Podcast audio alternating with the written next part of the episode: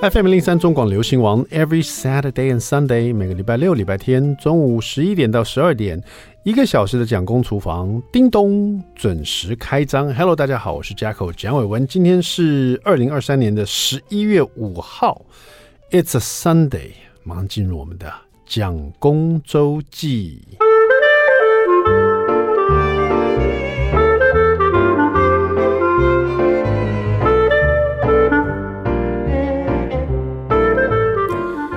那众所皆知哦，就是当然了，你有在听蒋公厨房的话，或者是你有在 follow 我的脸书，你就知道我是一个非常爱逛传统市场地方爸爸哦。就是早上呢，送完小孩以后啊，他们七点四十分之前要到学校，然后接着我就有一点 free time，因为早上就是蒋夫人还在睡觉，然后我就一个人一早那种感觉，就是一日之计在于晨那种感受。我相信大家，呃。可能会有其他，就是如果说你不是每天赶着要上班的人，所以你突然之间有一个早上的时光哦，可以安排的话，你可能就知道我的感觉哈。甚至于有时候我七点五十分哦，突然想要去买个什么东西，到这个超市的时候，就发现超市还没开，因为超市可能是八点才开，所以我就养成了就很喜欢逛传统市场的一个习惯。呃，早上逛传统市场。一早去，其实八点钟之前呢，七点多已经开始很多人了啊，已经蛮多人了。就你以为大家都在这个交通上面在堵车，要去赶着上班，那更多的这个家庭主妇啊，婆婆妈妈们在传统市市场上厮杀哈，在挑挑好物这样子哈，其实还蛮热闹的、呃。那现在因为小朋友一个是小五啊，一个是小二。那 Jackson 就是我大儿子，已经小五了。其实很快，他马上就小六，再就国中了。所以他其实对所有的事都很清楚了。那现在他已经可以跟我一起去逛传统市场，他甚至也很好奇，很好奇啊。他比弟弟还好奇，还喜欢跟我去逛传统市场。那我以前比较不喜欢带小孩去，因为他们比较，如果说都像弟弟这么小，二年级、三年级，会呃比较不受控。然后他可能觉得无聊，或者觉得单调，或者是觉得人太多，他会害怕哦。但是呢，Jackson 因为他是哥哥嘛，他已经很有兴趣去的话，那弟弟也会说哥哥要去，他也要去。那因为有两个小朋友，他就比较壮胆啊，那弟弟就没有问题了。所以说现在就比较有机会可以带两个小朋友跟我一起去逛传统市场。那对他们来说，其实你要把自己换成像小朋友一样。就是对小小朋友来讲，他们能去的地方真的很有限，学校，然后就回家，然后可能去家里巷口的便利商店，然后也不是随时都可以去，可能爸爸妈妈让他去还去，或者去外面去公园找朋友玩玩的时候，也是要跟爸爸妈妈报备，甚至爸爸妈妈跟着去。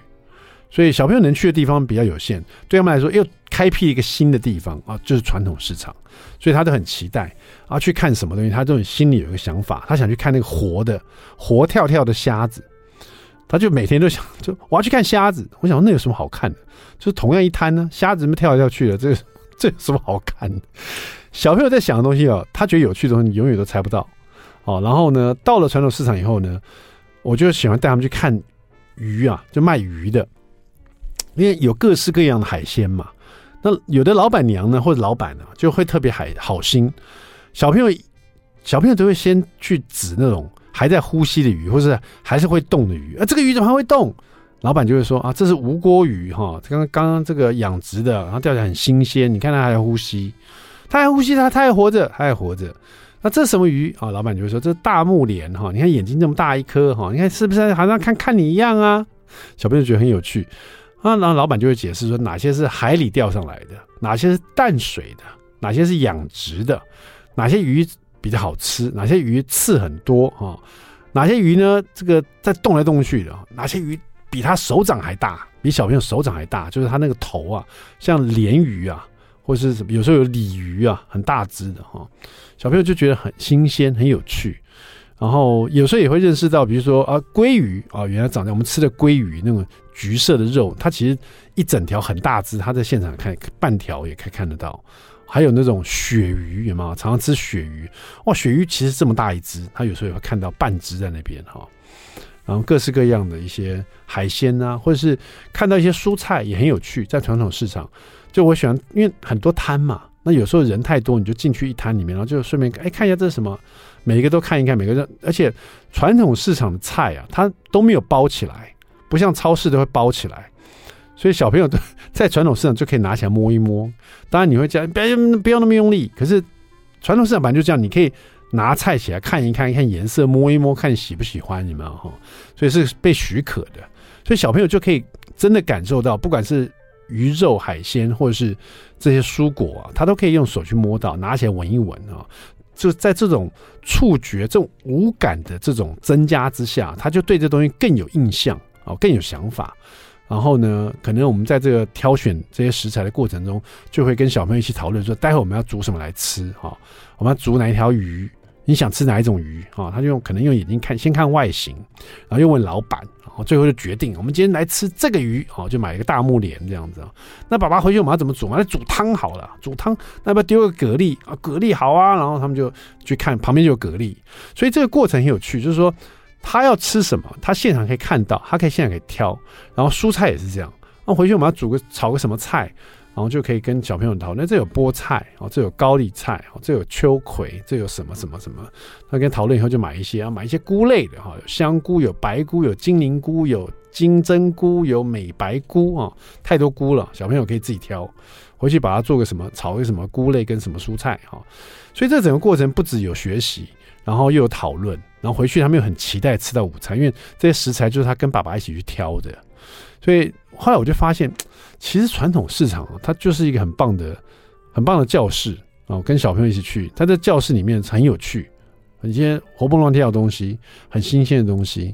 然后这些教室里的东西呢，还可以带回去做成午餐，然后把它吃掉，就变成说，其实我发现生活就是一个最棒的教材，而且很实用啊啊！有空的话可以带小朋友逛逛传统市场了，当然逛超市也是一种，那感受完全不同。好不好？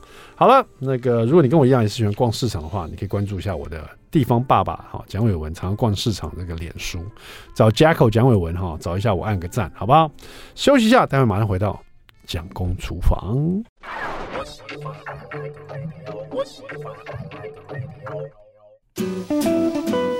FM 零零三中广流行王蒋公厨房，We're back，我们回来了，我是 Jacko 蒋伟文。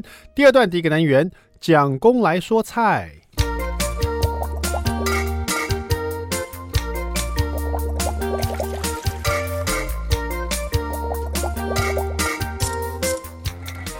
有时候逛那个传统市场买鱼肉啊，就是我最近就是想说，每天都去买，不要说每天了，每两天好了。就是说，只要去逛传统市场，有空闲的话，要煮的话，就买一条海鱼，或者买一条什么鱼回去煮，最好是海鱼，因为海鱼各式各样的，呃，有的根本就完全没有吃过，有的看起来很。很鲜艳，很亮丽，那就问那个传统市场的鱼贩，或者问老板娘看怎么料理比较好。那有时候呢，这个也会想买比较昂贵一点，比如石斑鱼哦。石斑鱼也有分很多种啊，有的完全是野生的，也有那种有养殖的，或者是混在什么龙虎斑那种的，有没有？就是石斑鱼有各式各样的。但是有时候就是你花大钱呢、啊，买了很棒的鱼哦，比如说这种石斑鱼哦，买回来以后，到底是要清蒸还是煮汤？还是要做什么样的料理你才会觉得满意，然后不会觉得说好像啊可惜了这个鱼肉这样子。有时候会觉得说石斑鱼啊，鱼肉这么甜，然后这么这个鱼肉这么脆啊，是不是应该做比较原味的？可是呢，我跟你讲，有一种味道是跟石斑鱼最搭的啊，而且百试不不不错，就是就不会有问题的。你买这个石斑鱼的话，你就做豉汁炒鱼球。用豉汁的口味，像你有吃过豉汁排骨吧？哦，这豆豉啊，它那个咸香啊，我跟你讲，跟石斑鱼那个鱼肉的鲜甜，跟它的那个脆脆的口感啊，超级搭。豉汁炒鱼球呢，我们就来看陈安琪老师这一本啊，安琪老师的一网打尽百味鱼哦，你就照这个做法做，绝对不会让你失望。而且你会觉得哇，太好吃了，以后就变成你的家常菜。OK，那你买石斑鱼肉啊，大概两百五十克哈，那就请老板就把你先切成块状这样子哈。然后呢，这里需要一些青椒、一些红甜椒、一些红辣椒，然后使豆豉哈一大匙，一点葱花、姜、蒜末各一小匙哦。其实食材还蛮简单的，而这是做基本款啊。使之的话，都一定是会有青椒啊、红甜椒这些东西。你只要想这个，你吃过这个豆豉的咸香啊，加一点这种水分不要太多，可以咬下去有甜汁会跑出来的这种蔬果哈，特别特别这个搭。或或自己的我我自己喜欢加点洋葱啊，也是很不错哈。好，那边怎么怎么做呢？我们来看一下哈。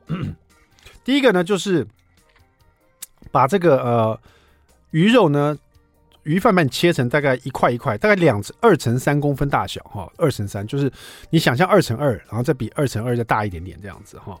然后一点五公分宽的这种呃石斑鱼块，所以在这边很适合石斑鱼，因为石斑鱼大部分都是比较厚。OK。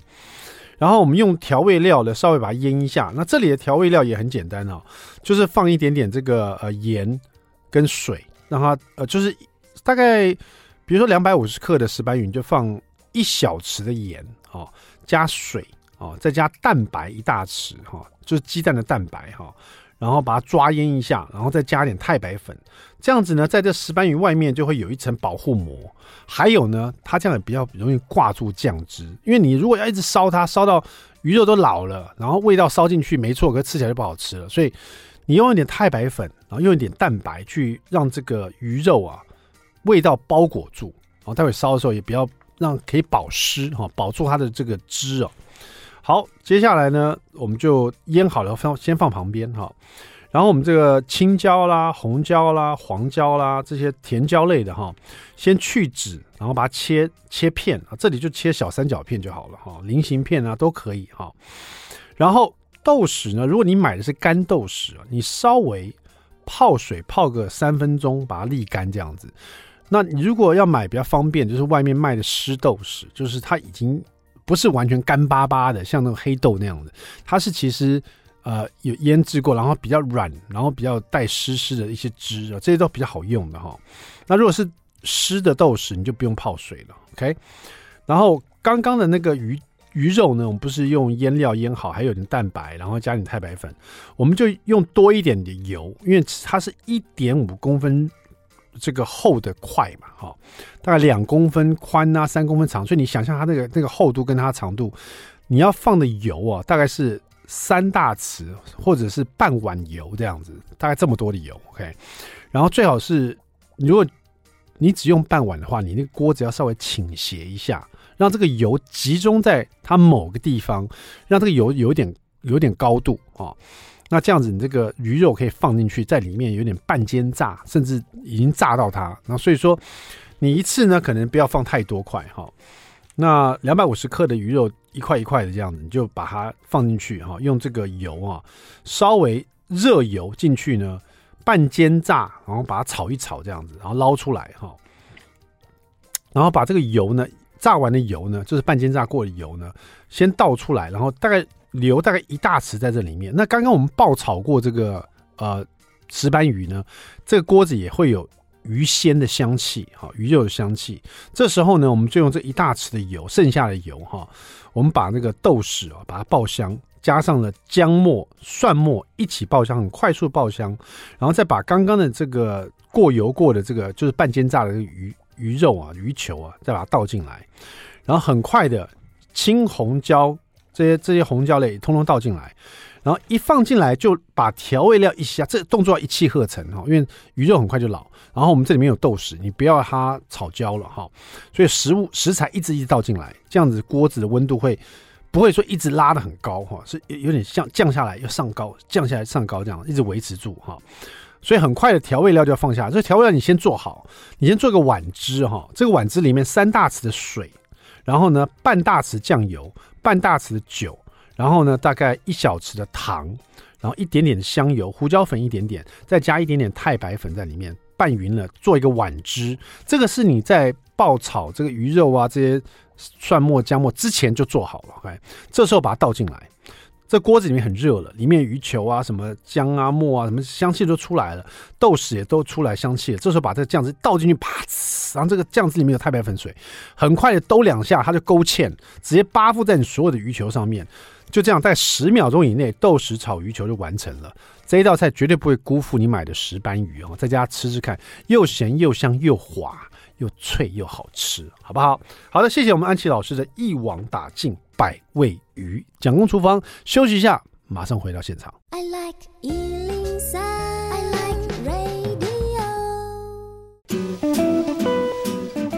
FM 零零三中广流行王蒋公厨房，我们回来了。好，今天我们厨房里呢，来到这个台北最强的餐馆哈，曾经拿到这五百盘的美食评鉴获奖，然后主办这个金马红毯的酒会哦，国际巨星来台必吃的他们家的这个凉面哦，每年超过十万份供餐哈。那这个餐酒馆的这个老板呢，刚刚在我们录音室跟我讲，现在生意不好做啊，这样子。我们来欢迎餐酒馆教父陈陆宽宽。Hello，你好。Hello，大家好。是的，这是我们台北的猫下去新台北家常菜哈、嗯。这本书是新台北家常菜哲学，就是猫下去的一个哲学哈。那这本书的书名叫做《薯条与油封大蒜》。对，这个就是我第一个。说实在，我真的很抱歉，我还没去过猫下去。其实我这个猫下我听过好几次了，你知道？然后就一因为我搬到桃园去了，我已经被变成桃园的地方爸爸，就比较在桃园走跳哈。猫下去在桃园有吗？嗯，还没希望未来希望有，对对，对，对，但没关系。那个今天呢，呃，这个陆宽呢，就我们的呃餐酒馆教父也带了他们这个呃猫下去的一些招牌的一些菜色到我们这个录音间里。待会我们有一个开麦吃吃看哈。就吃给大家看这样子。现在我已经一直在流口水，因为我把这些食物打开，看到你们最有名的凉面啊、沙拉啦，还有这个小汉堡，这叫做什么？腹肌八块腹肌堡的八块鸡奶油餐包，哦，然后做成起司汉堡。哦 my God，好香哦哈！但是薯条与油封大蒜，因为其实我在看到这本书的时候，我我翻了一下，然后有关于台北家常菜这一点哈，嗯，然后马上这个书名叫做《薯条与油封大蒜》，不禁让我想到说，哎。薯条跟油封大蒜什么时候变成我们台北的家常菜了？你知道，就是这这这个连接是怎么来的？然后好像很多人也会觉得没问题啊，你知道，嗯、这没毛病呢，你知道。但是可不可以跟大家解释一下？其实，其实我们在二零零九年刚开的那时候开的小餐馆，那在在徐州路，然后徐州路，然后好像听说十几坪而已，这样对，十五坪，十五坪。那初衷是当然想要做。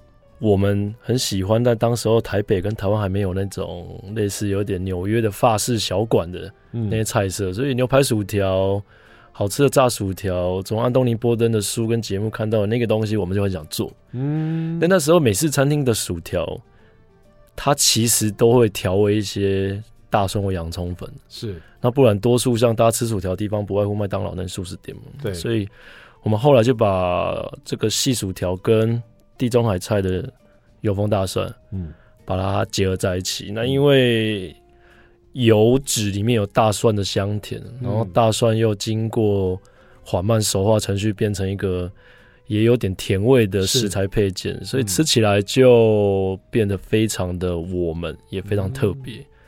所以那一年开始，很多地方好像默默就出现了这道菜。嗯。嗯、这个蛮特别，因为其实大家想到家常菜啊、哦，都会想到自己家里爸爸妈妈做的家常菜、嗯、啊，或者是大家都会吃的一些普通菜色啊，嗯、比如有的可能是狮子头，或者他们家家常菜、嗯，有的是青椒炒肉丝啊，有的是豆干炒肉片啊、嗯、这种的，或者是如果如果问日本人的话，他可能就是说咖喱饭。或是妈妈做的猪排饭、汉堡，或者是什么汉堡、嗯，或者是什么马铃薯炖肉，对，家常菜啊、嗯。但是我在看猫下去的时候，我觉得你们很特别，是你们要做出台北的家常菜，对，就属于一个城市的家常菜。这是什么样的概念？就是我们怎么让这个城市有家常菜？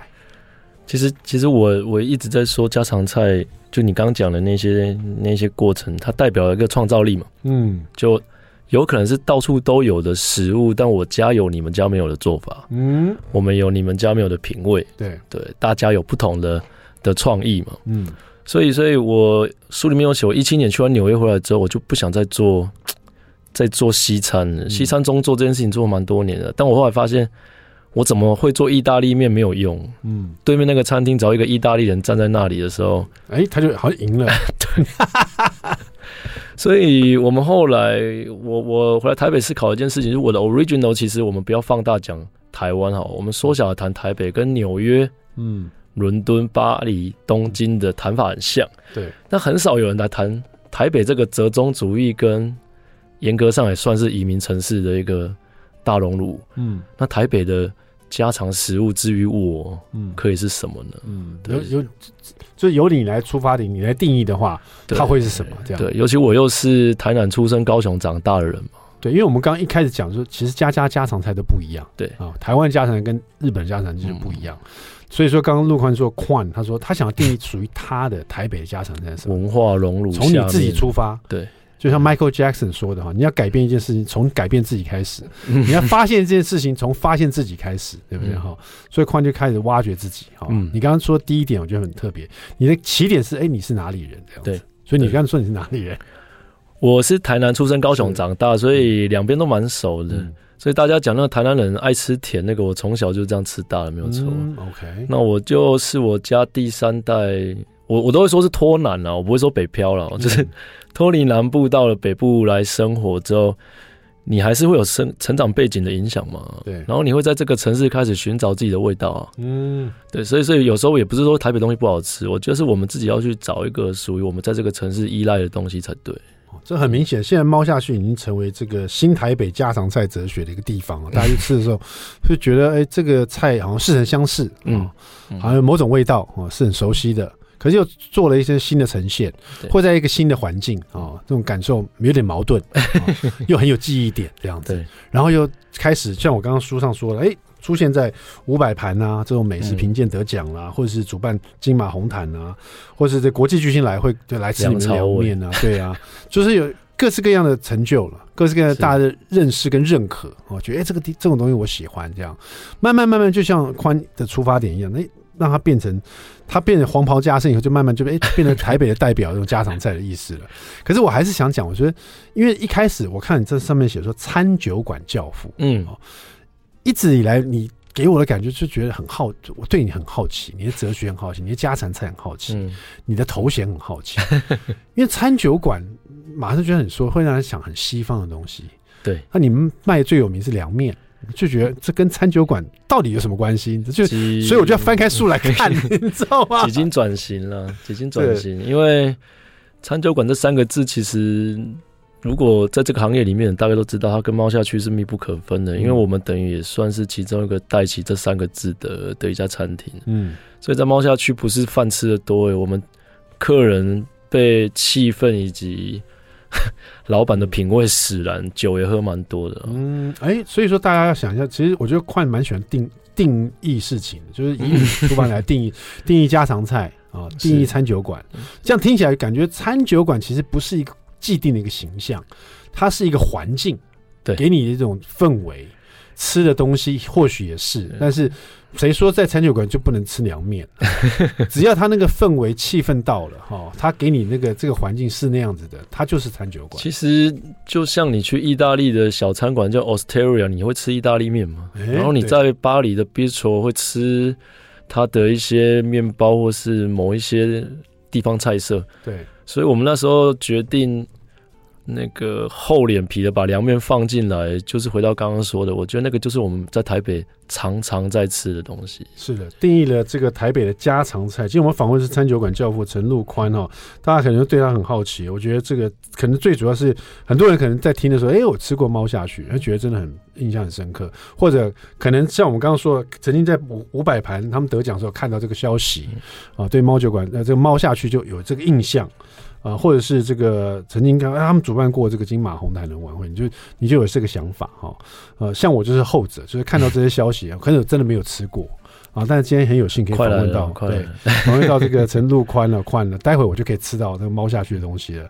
可惜是没有吃到薯条跟油封大蒜，这个我要到店里去吃了哈。对，待会广告回来，我们就开麦吃吃看啊。刚刚讲到的凉面，跟他们的沙拉，还有这个他的这个小汉堡，还有很多东西，我觉得他们重新定义了台北的家常菜，或者是你刚刚他讲一个重点，重点是重点。你到这个意大利的餐酒馆，你会吃意大利的，那出现意大利面，你觉得没什么了不起，嗯、很稀松平常。为什么在台北你的餐酒馆就不能吃凉面？那也是面呢、啊，对不对？你看这个意思多多多特别哈！回来开麦吃吃看，别走开，马上回来。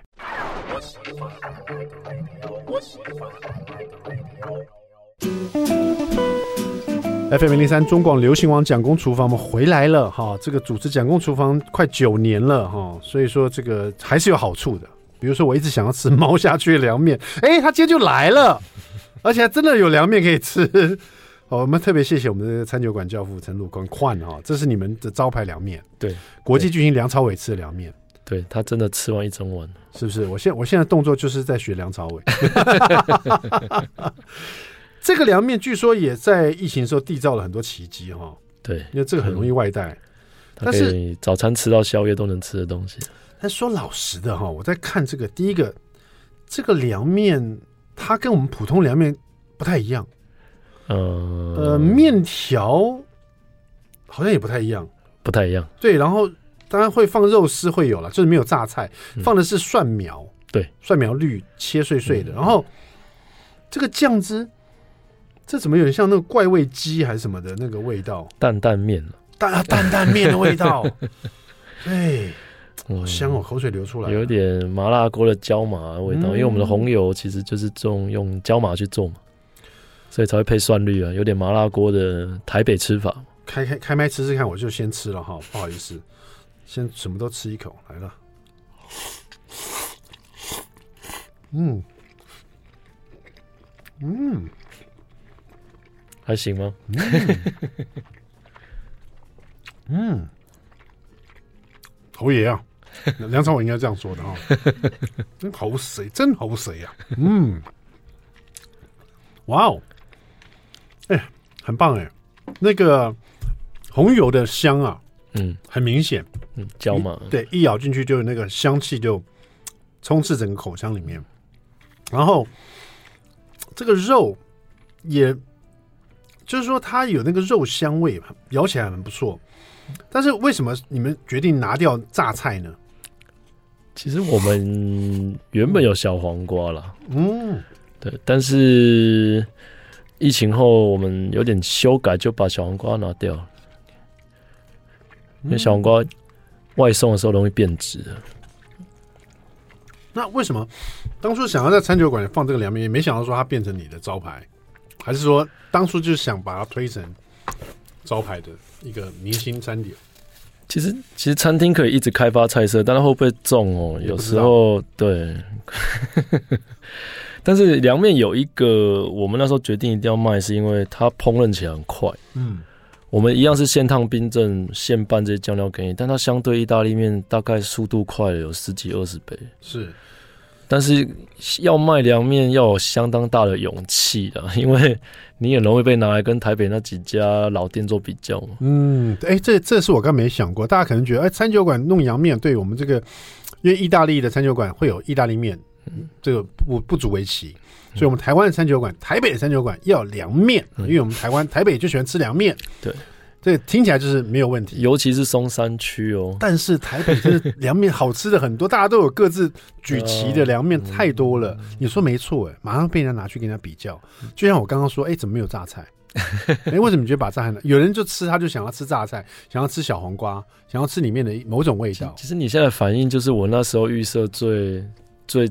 小奸小恶那一段，因为我想引起讨论。嗯，有讨论的话，就有一个认同感，会有空间跑出来，就是、嗯、对这个比大家可能好吃一点，还是有不一样的地方在哪里？不同的地方在哪里？这样子。嗯、另外，今天也带了一个沙拉过来，对，咸水鸡沙拉，这也是你们的一个，我觉得也是重新定义沙拉的一个，就是对这个是比较显象，让大家立刻就了解。嗯，就是比如我们做餐酒馆，我们不要做西餐，可是我要有沙拉。对。什么可以代表我们？咸酥鸡沙拉，哎、欸，啊，不是 咸水鸡沙拉，哎、欸，咸酥鸡沙拉又是另外一种喽，也是可以，对，那是像那种烤鸡沙拉，有没有？也是可以，我们会做成咸酥鸡。可是你是用咸水鸡沙拉，你一个口误，我晚上回来试看看好了。对啊，因为 因为他们有那个烤鸡沙拉嘛，对，我们用咸酥鸡沙拉，好像不错，哎，不错哎，对，哎，我觉得不错，很认真的。晚上回去马上试试看，对，咸酥鸡口味有这么多，对不对？还可以做成属于我们自己的沙拉。对对对啊，因为这个也是嘛，咸水鸡沙拉，这个其实就比较容易被接受，就它就感觉是沙拉，比较容易懂。对对，然后只是把它变小块小块一点点的这样。它就是用我很喜欢的一个美国的沙拉形式，叫做你你你可能知道那个那个叫 chop 沙拉吗？chop 沙拉啊，对，全部切碎碎放在一起，甚至比较像很像墨西哥那种的。对对对对，其实我们就是拿这些西餐的元素来改改改良我们在现在想吃的东西的形态。但是说实在，真的要我一眼看出这是咸水鸡啊，还不容易。对，因为它已经没有 没有咸水鸡的那个样子了。因为咸水鸡你会先想到那些鸡肉啊，有的没的啊。嗯、但其实我们是在做沙拉了，没有错。对，你是在用沙拉的方式来做。对，它用的食材是台湾的。对，台北大家最常吃的咸水鸡的概念来做凉拌菜的改良。嗯，它是沙拉，是实在的。OK 吗？OK 啊。很有创意，这里面有花椰菜，嗯、有豆子、玉米，有生菜叶，有芝麻叶。嗯嗯，因为它入口是有一种咸水鸡熟悉的味道，嗯，可是又不完全是，因为有芝麻油啊。嗯，原来如此。我们对那个芝麻油的味道接受度是非常高的。嗯，因为我喜欢你把那个玉米然后切成一片一片这样子，很有口感。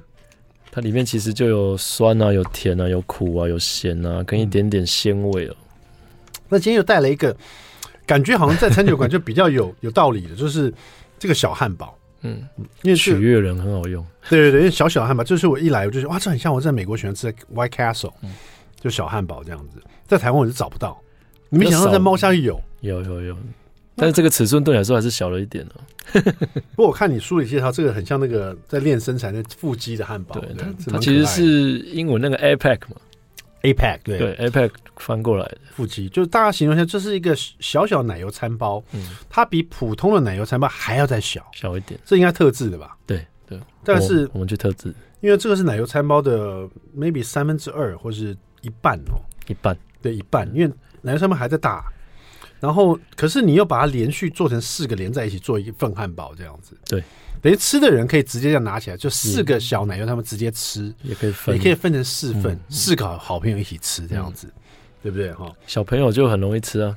这是怎么决定？就是说，当初也可以做小餐包汉堡，直接拿市售的小餐包来做就好了。为什么要做这种小 size 的？为什么四个连在一起？为什么要做定义台北家常菜的时候要放汉堡进去？太多个为什么了？你生下来就是回答大家的为什么的。没有了，因为因为其实第一件事情是，我觉得我们很爱讲胖，你知道吗？那个日文叫胖胖，我们真的太爱吃面包了。嗯，那真的对。然后那个餐包的记忆点对我来说，又你知道那个去一些简餐店或牛排馆餐包棒。所以是疫情前，我就在想要设计一款餐包。就后来我拿到就这样连在一起的东西的时候，我觉得也不错。嗯，然后疫情中间也卖的蛮好的。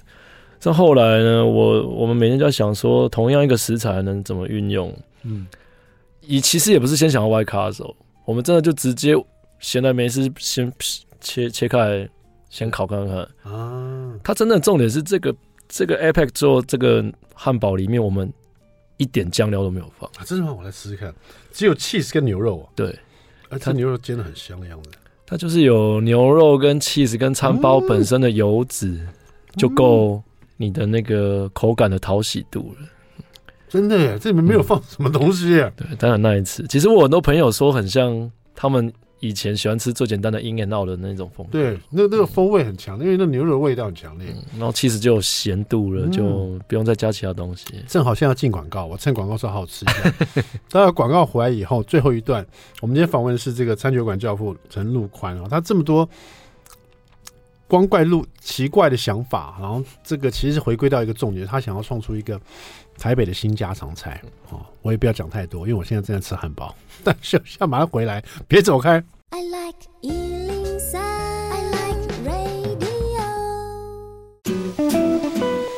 FM 零三中广流行网蒋公厨房，我们回来了。我现在吃到觉得太好吃了，口嘴巴现在讲话有点不太顺哦。今天访问的是这个餐酒馆教父陈陆宽的《猫下去》啊，这这本书就是在讲猫下去整个新台北家常菜的一个哲学哈。书名叫做《薯条与油封大蒜》哈。那当然，因为薯条与油封大蒜，如果他带到现场来就不好吃了，因为这个要吃热的哈。嗯，所以我一定要，我现在一定要去猫下去吃才行。这我讲一下，因为我刚刚来，你刚刚来的时候，我们这个黄总监也是立刻想啊，你们薯条跟油封大蒜很有名哈。然后我们讲的是你们家常菜。那我刚才这这个吃这个汉堡的时候，因为它是小小的餐包，嗯，然后里面很纯粹就是牛肉煎的很香，然后放了一片 cheese，没有别的东西了，没有双黄瓜，没有生菜，没有沙拉酱，没有番，甚至没有番茄酱，或是 mustard 这些好像跟美式汉堡一定要做结合的东西，在这里被拿掉了。嗯，那有什么特别原因这么做吗？因为我我们做三明治做了非常多年，各种三明治我太爱吃三明治。嗯然后你有一天做到一半发现的时候，其实 something 是有时候你不用太多就很好吃，嗯，okay. 所以有时候是两片面包加一块熏鲑鱼，maybe 就会真的很好吃。所以我们那一、oh. 那那个时候就在想，这个汉堡已经有牛排的，而且有牛肉的油脂，有 cheese，、嗯、然后奶油餐包也蛮香的，对，直接夹起来我一吃啊，就现场的厨房外场我到处发，嗯，每个人一吃都想说，这到底什么东西，怎么那么好吃？嗯，而且这个。这个纯粹的成立在于说，它正好就是小餐包。嗯，那假如说你想象它是个大汉堡，然后就是你一次要吃那么大一个汉堡，然后这纯粹煎法，你可能会觉得好像少了点什么。它刚好就是小汉堡、小餐包，然后就给你吃到纯粹的煎肉的香气跟 cheese 的味道，纯粹到让你觉得它是一碗卤肉饭。因为卤肉饭就是这样子，它只有卤肉跟饭跟油，你就觉得好吃了。那卤肉饭如果是一大碗饭，你会觉得好像太多了。哎，小小一碗卤肉饭，就像这个小餐包一样，它都代表台北的一个家常菜，台北一个乡愁。你可能以前到台北，你想要吃的是卤肉饭，现在我到台北，我可能想吃的就是这个小汉堡，猫下去的这个腹肌汉堡、小餐包汉堡。原来这就是新台北的家常菜，我了解了哈。如果你还不了解的话，赶快买这本书看一看，或者带着这本书去猫下去。看书当索引去吃一吃哈，了解一下，感受一下，好不好？今天特别谢谢我们的餐酒馆教父陈陆宽，谢谢你带来餐点，谢谢你接受访问，谢谢回答我们一百个为什么，下次请再来好不好？好，好，谢谢，谢谢。讲公厨房，我们下次再见，拜拜。